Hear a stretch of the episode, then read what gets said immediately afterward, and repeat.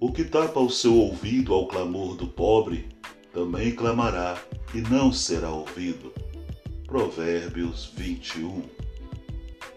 Saiba que, pela graça de nosso Senhor Jesus Cristo, que sendo rico, por amor de vós se fez pobre, para que pela sua pobreza enriquecesseis